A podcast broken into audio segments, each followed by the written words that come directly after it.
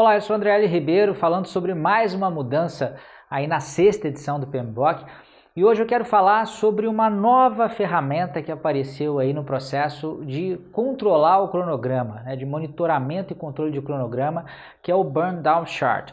E, a meu ver, foi muito importante a presença dessa ferramenta especificamente, porque ela é uma das formas mais comuns de controle de cronograma existentes dentro do framework Scrum, que é um dos frameworks mais utilizados e famosos aí relacionados ao mundo ágil, né? O que só ratifica aquilo que eu já tinha falado outras vezes, que realmente a, presença da agilidade no PMBOK 6 ela é algo uh, que de fato está acontecendo, não é algo só superficial, como acontecia na quinta edição, né, que era só alguma coisa introdutória lá nos capítulos iniciais, hoje isso está realmente presente dentro das ferramentas e técnicas do guia. É, nesse vídeo, já já eu vou te mostrar como é que é o funcionamento, né, como é que é, é, é a, a, prática do, do uso aí do Burn Down Chart. Basicamente, o que ele faz é, é, ao longo dos dias de uma determinada iteração, rastrear, mapear o quanto de trabalho que ainda precisa ser feito. Então, se de repente a quantidade de trabalho que ainda precisa ser feito for maior do que a quantidade né, de horas disponíveis até o fim da iteração, dá tempo aí de você, como gerente de projeto ou como Scrum Master, tomar, é, é, ou a própria equipe, né, dado que existe a, a questão da equipe autogerenciada dentro dos métodos ágeis, possa tomar as devidas providências para fazer com que o projeto volte de volta para os trilhos. Mas vamos lá, eu queria te mostrar um exemplo bem simplesinho e prático para você entender como é que funciona isso. Terminado o exemplo, a gente volta para cá para que eu possa te falar uma outra coisa muito importante, tá bom? Então vai lá para o meu tablet e já já eu volto. Bom, no exemplo que eu quero mostrar para vocês aqui, vamos supor que a gente esteja representando uma iteração, né, uma sprint, e que a gente tenha se proposto a fazer nessa iteração aí cinco funcionalidades, né? Então a gente tem cinco user stories, que é a forma de descrever um, requisito ou uma funcionalidade no Scrum. Vamos supor que cada uma dessas user stories a gente tem estimado um total aí de 40 horas, né, o que vai totalizar uma necessidade aí de 200 horas para finalizar esse trabalho, tá?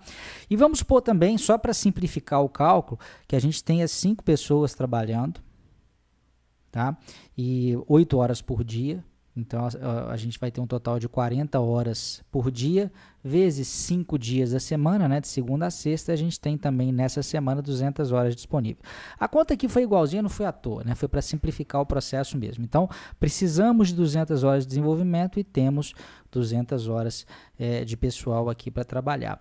O Burnout Chart, uh, qual que é a lógica dele? Né? Ele quer traquear qual que é a quantidade de trabalho que está faltando a, a, cada dia. Então a gente tem uma espécie de, de curva ou de linha, né? porque na realidade o decaimento ele é linear, é, que liga esse ponto aqui, né? que são as 200 horas uh, necessárias aqui uh, aos cinco dias. Né?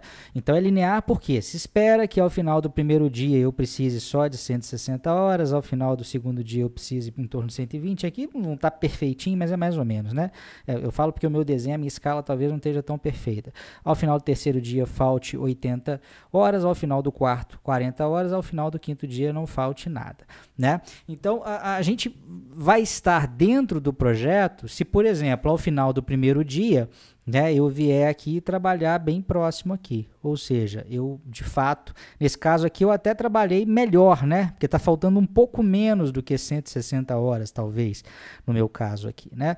Então, se a linha, por outro lado, se no segundo dia ela faz isso, é, significa que eu estou atrasado, porque na realidade eu preciso de mais horas é, é, do que aquilo que seria o normal esperado. O esperado seria estar aqui, mas eu estou aqui. Estou devendo mais do que aquilo que, que seria o desejado. Se no terceiro dia eu consigo fazer com que o meu gráfico, gráfico faça isso, né, ele já melhorou um bocado né? Porque aí eu estou agora faltando menos horas aqui do que aquilo que era o esperado nesse dia.